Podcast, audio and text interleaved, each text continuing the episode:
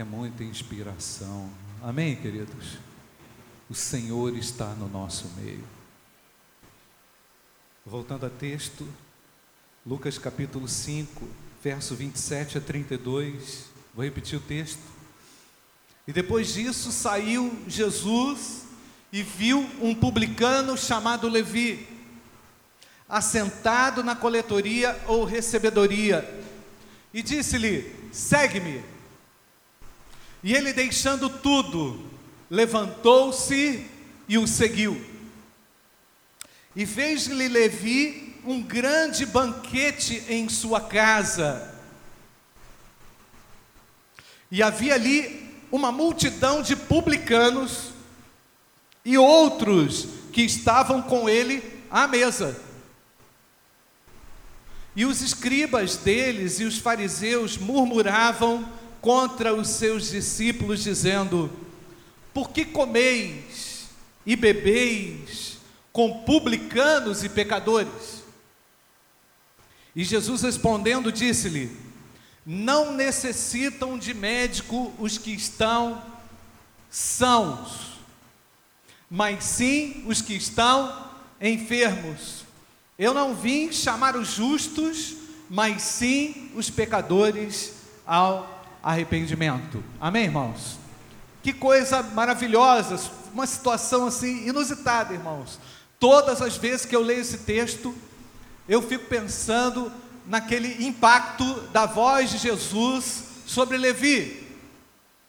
Levi, um homem que talvez com uma situação estável, não precisando mudar de posição, afinal de contas, estava numa posição ah, lucrativa, e os publicanos, nós sabemos, queridos, contavam, apesar dessa alta, dessa alta posição, eles contavam com uma má fama e uma antipatia geral do povo. Eram considerados esses publicanos responsáveis pela arrecadação das taxas, dos tributos, dos impostos para o governo romano. Portanto, eles eram pessoas, apesar de uma posição ah, de destaque, eram, eram pessoas não queridas, mal vistas, eram detestados, rejeitados pelos judeus, que não admitiam e que não queriam mais extorsão de impostos. O governo romano impunha essa realidade. Jesus vai ao encontro desse homem e, ao passar pela coletoria, coletoria o chama. Meus queridos, para agravar ainda mais a situação de Levi, esse homem, com uma tradição judaica, tinha saído ou negligenciado a sua própria religião, porque jamais um judeu poderia manusear bens é, e moedas romanas. Esse homem estava numa posição, estrategicamente, numa posição é, favorável a ele, vamos dizer, com uma certa estabilidade no seu trabalho, porém, o que ele fazia não era digno aos olhos dos judeus. Portanto, ao mesmo tempo em que ele conseguia é, é, desenvolver ali a sua profissão e, e contar com alguma é, com algum apoio do governo romano, ele não contava com o crédito daqueles que eram da sua terra, os seus contemporâneos. Portanto, esses publicanos eram considerados impuros, porque manuseavam um dinheiro com base naquela conquista que os romanos haviam feito sobre o território de Israel. Os publicanos, na verdade, queridos, eram traidores da pátria, trabalhavam para o Império Romano, que dominava com violência o povo de Deus, impostos abusivos e mais, outras dificuldades eram trazidas para a população em razão disso. Os publicanos, via de regra, eram pessoas corruptas, cobrando além do que lhe era definido. Portanto, esse é o homem que Jesus chama para segui-lo. Você não fica impressionado com isso, não? Jesus atendendo uma pessoa para o seu chamado que não contava com prestígio, ah, prestígio religioso, uma boa fama.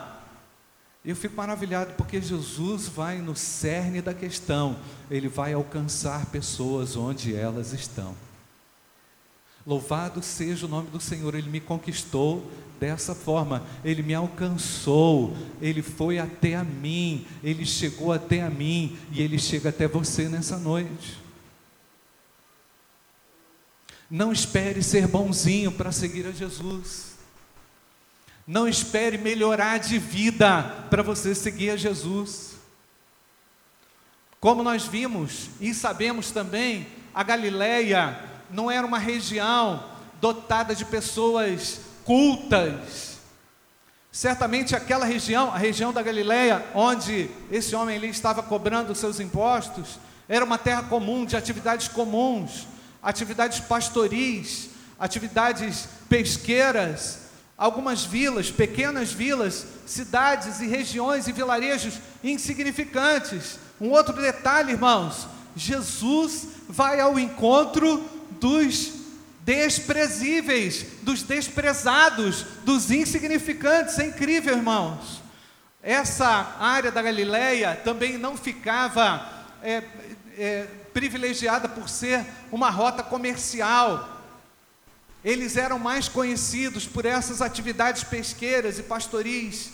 E Mateus era uma exceção a essa regra, porque de certa forma Mateus tinha conseguido uma posiçãozinha melhor, um emprego melhor, mas por um outro lado, esse Levi, conhecido também como Mateus, não contava com o prestígio dos religiosos, era de má fama. Então eu quero destacar aqui, irmãos, alguns fatos sobre esse, esse encontro de Jesus com esse homem chamado Levi. E eu já posso dizer aqui com toda a segurança: Jesus demonstra compaixão por Levi. A compaixão por Levi o moveu a chamá-lo. Jesus sobrepujou todo e qualquer pensamento armado, religioso ou social contra aquele homem. Ele não via Mateus como alguém que deveria, ou Levi, como alguém que deveria continuar sentado naquela posição contrariando até mesmo talvez a posição de Levi por ter alcançado um posto, um cargo importante no governo, Jesus não o via ali. Jesus não o olhava na coletoria, a coletoria não era o lugar dele. A compaixão de Jesus por Levi o fez chamá-lo, porque Levi teria um futuro melhor. aos olhos de Deus. Talvez aos olhos dele não. Talvez Levi pensasse assim: poxa, eu estou num cargo legal, só tem pobre nessa cidade, só tem gente que de repente eu não, não consigo pescar, eu não consigo desenvolver uma atividade pastoril, eu me dou bem aqui, eu consigo até faturar uma graninha com aquilo que eu faço, um extra. Mas Jesus não olhava dessa forma. Jesus olhava a influência que Mateus poderia ter em um outro contexto. Jesus via Levi como um seguidor, não como alguém que fosse um usurpador ou um corrupto, e eu louvo a Deus, irmãos, porque nós temos hoje escrito o Evangelho de Mateus, que foi escrito por esse homem que um dia estava sentado naquela coletoria. E milhões e milhões de pessoas no mundo são influenciados pelo Evangelho de Mateus. Mateus não está aqui, mas a mensagem dele continua escrito aqui no seu Evangelho. Você percebe a dimensão impactante, diferente de vida que o Senhor oferece. Enquanto, de repente, Levi pensava de uma forma, Deus pensava de uma forma.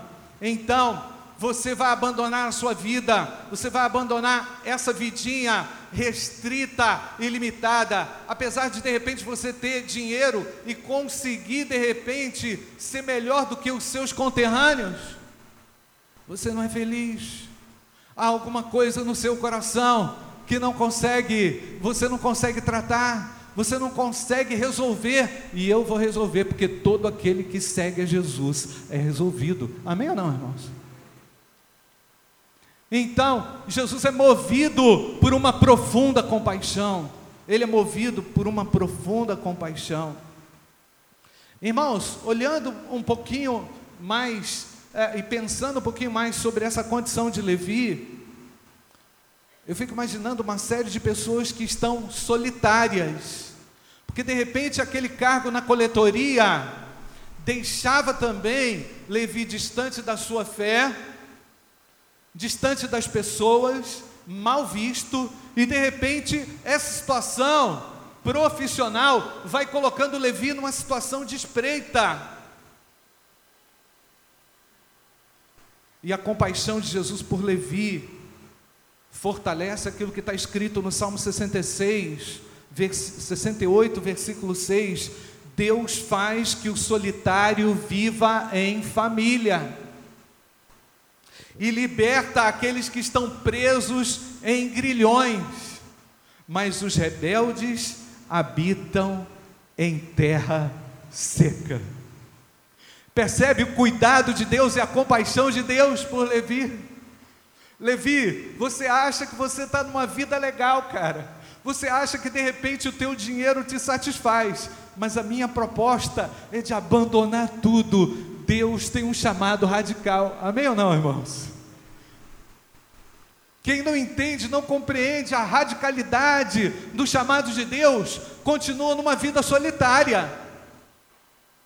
Aliás, irmãos, hoje, na nossa classe preparatória de batismo, conversando com, com os candidatos a batismo, eu falava sobre a situação de vazio e a maioria deles falaram, pastor, do grande vazio que estavam é, que estava predominando em suas almas e seus corações, e esse vazio fez despertar para a vontade de Deus, fez despertar para a igreja o vazio do homem, não o satisfaz. Esse vazio, quando é constatado, quando é percebido, gera um desespero, gera uma dor, gera um peso, e o homem não foi criado para ser uma pessoa sozinha. O texto bíblico diz que Deus faz que o solitário viva em família. É uma bênção a gente viver em família, a família de Deus, amém ou não, queridos? Deus te insere num contexto familiar, de cuidado, de amor. Levi, chega, a sua vida de deserto está acabando, meu filho aquilo que você pensou que ia ser a sua construção de vida, eu desbanco esse negócio, portanto eu chamo você, segue-me. Um chamado radical, um chamado que para alguns pode até ser difícil, não é? pode ser até um pouco complicado. O chamado de Jesus a Levi é prova de amor, mas Levi também responde de uma forma imediata. Ele não fica assim, ah, eu vou pensando, quais são as condições, Senhor? Vai ter décimo terceiro salário, férias, vai ter é, alguma participação nos lucros, Senhor? Será que, como é que vai ser? Deixa eu comparar a tabela aqui do pessoal que segue o Senhor com o pessoal da coletoria. Vamos ver como é que é, se isso vai dar lucro. Não. Levi não pensou com a cabeça estrategista financeira. Levi agiu com o coração. Levi atendeu ao chamado de Deus porque foi tocado. Deus toca o coração das pessoas. A própria presença de Jesus ali já era a força desse poder. Era quase que um chamado irresistível, pastor Júnior. Um negócio assim, não tem jeito de não ir. O impacto do chamado sobre a vida de Levi foi tremendo e demonstra hoje também que Jesus continua chamando as pessoas, continua tocando as pessoas. Isso parece lógico, mas pensa bem comigo: como é que alguém tem um império romano por trás? Como é que alguém que tem a que conta com uma, com uma certa condição financeira, com uma fortuna, vamos dizer assim, vai abrir mão de tudo da hora para outra para seguir Jesus? Que loucura é essa? Que maluquice é essa? Eu só posso aqui constatar, irmãos, o texto não diz isso. Um dia eu posso conversar com Levi, nós estaremos juntos no céu. Mas Levi provavelmente estava cansado de conviver com o vazio. Ele estava cansado daquela vida. Cansado, talvez, como é ruim. Eu tomei uma decisão para assumir esse emprego, não é? tenho por trás o Império Romano, sou um apoiador do governo dominante, porém, o que eu estou percebendo agora é que eu traí o meu povo. Eu estou percebendo agora que essa decisão me deixou solitária. É uma condição cômoda, eu estou bem, tenho grana, tenho prestígio, tenho o favor político, mas eu não tenho a simpatia mais do meu povo. Eu não conto mais com o apoio do meu povo. Eu não consigo chegar direito na casa das pessoas, porque o pessoal não me quer bem. Parecia uma situação cômoda, mas a consciência de Levi o acusava, falava com ele de repente todos os dias. E eu acredito, irmãos, que essa tormenta perseguiu esse homem por algum tempo e Jesus chega na hora certa. Porque Deus nunca chega atrasado. Jesus passa naquela hora certa, quando talvez a agonia já estivesse ali imperando, não é? governando o coração dele. Pô, não vai dar para trocar de emprego, agora eu estou nessa, eu tomei uma decisão, tomei errada, eu estou preso, estou preso, eu criei a minha própria cilada, eu criei uma cilada para mim mesmo, não tem como sair. E é assim, por vezes nós nos tornamos presas de escolhas ruins que fazemos, o pecado faz isso, torna você alguém completamente solitário, indesculpável, e, de certa forma, e você não consegue sair da situação em que foi inserido. Portanto, Levi estava aprisionado, não conseguiu sair daquele buraco que ele cavou para ele mesmo. Irmãos, e aqui eu quero lembrar você, meu amigo, o que nos diz o texto de Isaías, capítulo 5, verso 20: Ai dos que chamam mal bem, ai dos que chamam ao bem mal, que fazem das trevas luz e da luz trevas, e que fazem do amargo doce e do doce amargo. Pessoas que não conseguem perceber que suas decisões estão equivocadas, porque elas contrariam princípios de Deus. Levi foi apanhado naquele momento, naquela hora crucial da sua vida, por uma doce voz que disse ao seu ouvido: segue-me. Jesus não questionou os motivos, presta atenção. Jesus não entrou no mérito das escolhas ruins que ele fez.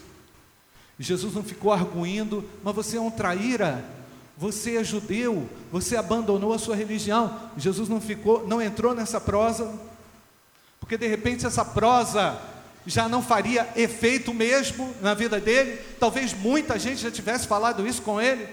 Como é que você trai a nação?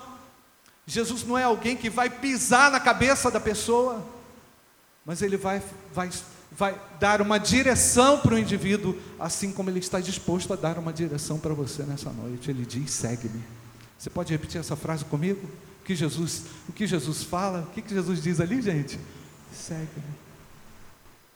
Uma simples expressão que gerou um impacto profundo na alma de Levi. E as palavras de Jesus, elas fazem isso na nossa alma. Amém, igreja? Glória a Deus. Segue-me, Levi. Mas, Senhor, como é que eu vou sair disso? Como é que o pessoal vai me ver? O pessoal aí me conhece. A justiça de Deus é maravilhosa, ela chega na hora certa, irmãos. e ela encontra um coração vazio, uma situação desgraçada, infeliz, para mudar a história da pessoa. E Jesus é assim. Ele entra com a sua justiça nos lugares mais estranhos e esquisitos. Deus tem um amor profundo por mim e por você. Aí o que, que Levi faz? Levi começa a dar testemunho. Interessante que Levi começa a dar testemunho. O que, que diz o texto, irmãos? Que Levi chama aquela turma de coletores de impostos. Diz-nos o texto que era muita gente. Certamente esse cara tinha grana para bancar um banquete, né? Bancou ali um, é, colocou ali, o que, que tinha lá, pastor? É, tinha muita coisa, tinha muita coisa naquela festa, não é? Levi estava feliz, gente. Levi estava feliz, a alma dele estava leve, porque agora ele não contava mais com aquele peso da solidão, ele não estava mais oprimido, de repente ele não ia ter mais grana, mas ele ter tudo, ele teria tudo, porque o seu mestre estaria com ele e ele estaria seguindo o seu mestre. Glória a Deus, amém, irmãos? E assim na vida do crente, ele perde para ganhar depois, ele perde por causa da alegria, ele abre mão, porque ele sabe que ele não pode mais viver naquela, naquele inferno. A solidão é o inferno.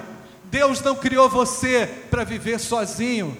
Deus te deu uma família chamada igreja, da qual você pode fazer parte. A igreja é uma bênção. Amém ou não, irmãos? É uma família. Gente diferentes. Hoje eu falei das, de, algum, de algumas diferenças, mas Levi não esconde a sua fé. Levi não esconde a sua fé em Jesus. Ele nem percebeu, nem quis saber das consequências. Começou a agir como alguém já cheio do temor de Deus e comprometido com o Evangelho de Cristo. Vou chamar aqui os meus amigos ele queria honrar a Jesus e agradecer a Jesus pelo que ele havia feito. Ninguém conseguiu fazer isso por mim, mas quando o Senhor passou ali, sabe, eu senti um negócio diferente. Eu fui tocado pelo teu chamado. Afinal de contas, o Senhor falou na alma dele. O que, que Jesus falou, irmãos? Segue-me. Uma frase tão simples e tão maravilhosa. Jesus continua convidando as pessoas, sabia? Jesus continua ainda hoje insistindo com os solitários, insistindo com aqueles que estão aprisionados. Jesus é o mesmo ontem, hoje e eternamente. Lá no fundo, Levi sempre soube do seu pecado. Eu estou agindo aqui é uma conjectura. Sempre soube do seu pecado e sabia que o seu pecado também estava impedindo o seu relacionamento com Deus. Apesar de Jesus não entrar no mérito, a consciência daquele cara acusava. Todo dia ele ia dormir com essa, com aquela pontada: eu estou traindo meu povo, eu estou fazendo alguma coisa errada, eu estou roubando, eu estou enriquecendo de forma ilícita. Isso não está certo. Mas quer saber, irmãos? Tem situações que acontecem assim. A situação está tão grave que você não percebe a fundura do problema um grau a mais para baixo, de repente não faz diferença. O pecado é assim. Você vai se enfiando, vai entrando nele, e de repente, quando você percebe, não tem quem tire você de lá. De repente, Levi pensou: esse pessoal aqui é pobre, eu estou na posição destacada, tenho apoio político do Império Romano. Se esse pessoal fizer graça comigo, eles se arrebentam todo. Não vai sobrar ninguém, eles vão ter que pagar mesmo, não tem jeito. Opressor, ele cansou de ser um agente opressor. Irmãos, enquanto você não vê saída, presta atenção no que eu estou te falando, meu amigo. Enquanto você não consegue ver a luz, o que sobra para você é terreno pior do que aquele anterior do que você já tinha pisado. É isso que acontece. A Bíblia fala que trevas, o que, que elas chamam, irmãos? Chamam trevas. Há uma força destruidora, alucinante, opressora. De repente, Tinha alguém ali na festa, os fariseus, o texto diz que os fariseus estavam ali também. Olha só, presta atenção: publicanos e fariseus estavam na festa. De repente tinha gente ali que pensava que Levi não merecia uma segunda chance. Merece... Levi não pode ter uma outra oportunidade, não é possível que esse Galileu, esse Jesus, vai dar oportunidade para ele. Tanto sim que o texto diz que houve o que, irmãos? Uma celeuma, houve ali um disse-me disse, como é que pode esse camarada estar comendo, esse Cristo está comendo com publicanos e pecadores? Percebe, irmãos? Os fariseus religiosos não compreendiam a profundidade daquele momento, mas Levi compreendeu a profundidade daquele momento e se fez cego para todas as outras consequências, porque a preocupação de Levi era dar testemunho de Jesus. Eu quero falar de Jesus. Você quer falar de Jesus também? Amém ou não? O bem que ele fez a você, ele nos gerou tremendo bem. Você crê nisso ou não?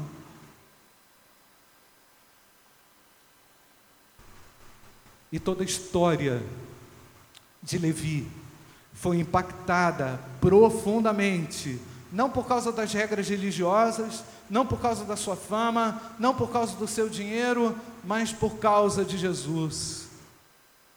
E olha só, banquete significa o quê? Alegria. Qual é o tema da nossa campanha de missões, irmãos? Como é que é que eu esqueci?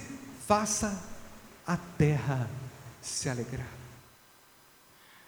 Da tristeza, da coletoria, da opressão da coletoria, para aquele grande banquete e fez-lhe Levi um grande banquete em sua casa, e ali havia uma multidão de publicanos e outros que estavam à mesa com ele, e os escribas deles e os fariseus murmuravam contra os discípulos, porque comeis e bebeis com os publicanos e com os pecadores. Não conte com a aprovação das pessoas lá fora para o seu crescimento espiritual. Não conte com a aprovação de quem não conhece Jesus para você ser impulsionado. Mas para Levi, pouco importava a ação dele, foi contundente. Ele quis que o seu povo compreendesse quem era Jesus. Talvez Romanos 3:23 nos ajude a compreender exatamente isso, porque todos pecaram e destituídos estão o que, irmãos? Da glória de Deus, sendo justificados gratuitamente pela sua graça, pela redenção que há em Cristo Jesus a qual Deus propôs para propiciação pela fé no seu sangue, para demonstrar a sua justiça, pela remissão dos pecados dantes cometidos, sob a paciência de Deus, para demonstração da sua justiça neste tempo presente, para que ele seja justo e justificador daquele que tem fé em Jesus. Deus abre essa oportunidade ainda hoje para você. Eu não sei como tem sido a sua trajetória de vida, talvez você se sinta parecida com esse homem, envolvido numa situação constrangedora, com, da qual você não tem como sair, você não consegue sair. E Jesus passa por aqui nessa noite e chama você com estas palavras. Quais são as palavras, irmãos? Segue-me uma simples palavra que pode gerar um profundo impacto. Quarto lugar, Jesus só pode curar os doentes. Uma coisa lógica, né, irmãos? Jesus comparou pecadores com pessoas doentes. Quando você está doente, o que, que você faz? Você vai buscar tratamento, vai buscar recuperação, vai buscar cura. Jesus estava usando esse simples exemplo para mostrar que os fariseus não o desejavam, não tinham o coração aberto para ele, estavam errados nos seus pensamentos, estavam equivocados a respeito de Jesus. A luz só é capaz de brilhar nas trevas, e essa luz chega ao coração daquele homem. E Jesus disse que foram para os pecadores que ele veio. Ele não veio para os, para os que estão sãos. Eu vim para fazer com que os pecadores se afastem dos seus pecados, e Jesus está aqui nessa noite. Será que você está inserido num contexto de vazio, de frieza, de distanciamento de Deus, de isolamento? Deus te chama nessa noite, meu querido. Deus toca em você nessa noite. Ele chama porque tem compaixão. Ele chama porque Ele quer uma resposta imediata. Jesus não chama para você pensar daqui a meia hora, daqui a um dia, daqui a dois dias. A resposta é imediata. Jesus chama também para que você seja uma testemunha viva e poderosa do Evangelho. Ele chama porque Ele quer curar os doentes. Jesus está chamando você nessa noite. Feche seus olhos, eu não sei como é que você entrou aqui, mas Ele insiste com você nessa noite e diz a você: segue-me. Essa voz de Jesus a Levi foi quase que uma ordem, um, um ultimato não deu talvez a Levi a oportunidade de pensar assim como Deus nessa noite. Passa por aqui, Jesus Cristo está aqui, está chamando você para você sair dessa vida de pecado e para você entregar a sua vida a Ele. Onde é que você está? A verdade é, o Senhor está aqui e quer fazer seguidores. Ele continua com a sua compaixão viva sobre você.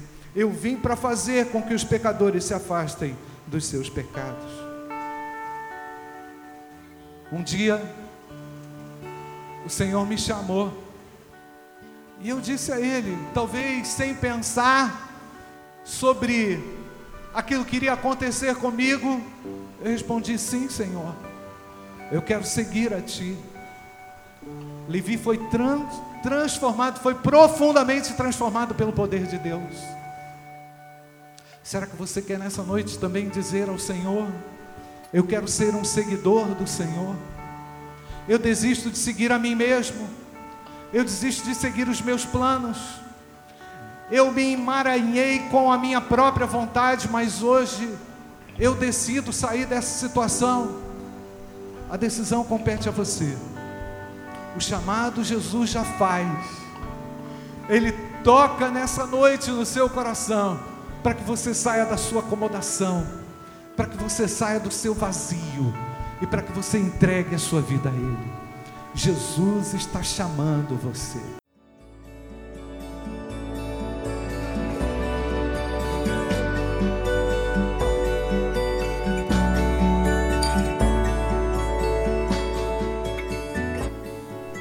A Igreja Batista do Bom Retiro tem plena convicção de que a palavra de Deus é poder para salvar e transformar vidas.